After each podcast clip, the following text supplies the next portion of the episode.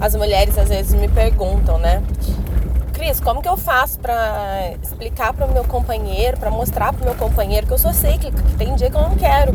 Como que eu faço para ele me respeitar nesse horário, nesse, nesse dia, né?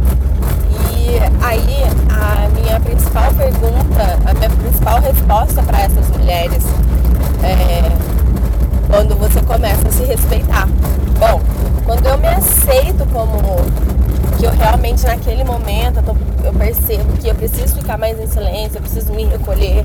Quando eu me aceito como cíclica, quando eu percebo que tem um, tem um dia, uns dias do mês, assim, que eu tenho um pouco mais vontade e que quando tá chegando próximo a minha menstruação, eu preciso às vezes me, do meu corpo descansar, às vezes ele cobra isso, às vezes se eu for, se foi um mês muito agitado, um mês muito é, corrido, ele tende a cobrar isso de mim.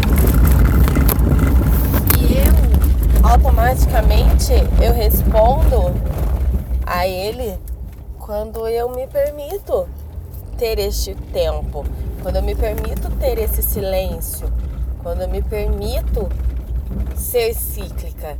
E quando as mulheres não fazem isso, é, como cobrar de um companheiro? Como eu vou cobrar de um companheiro algo que eu não faço por mim, né? Então, primeiro passo para que o, o nosso companheiro passe a nos respeitar é nós nos respeitarmos.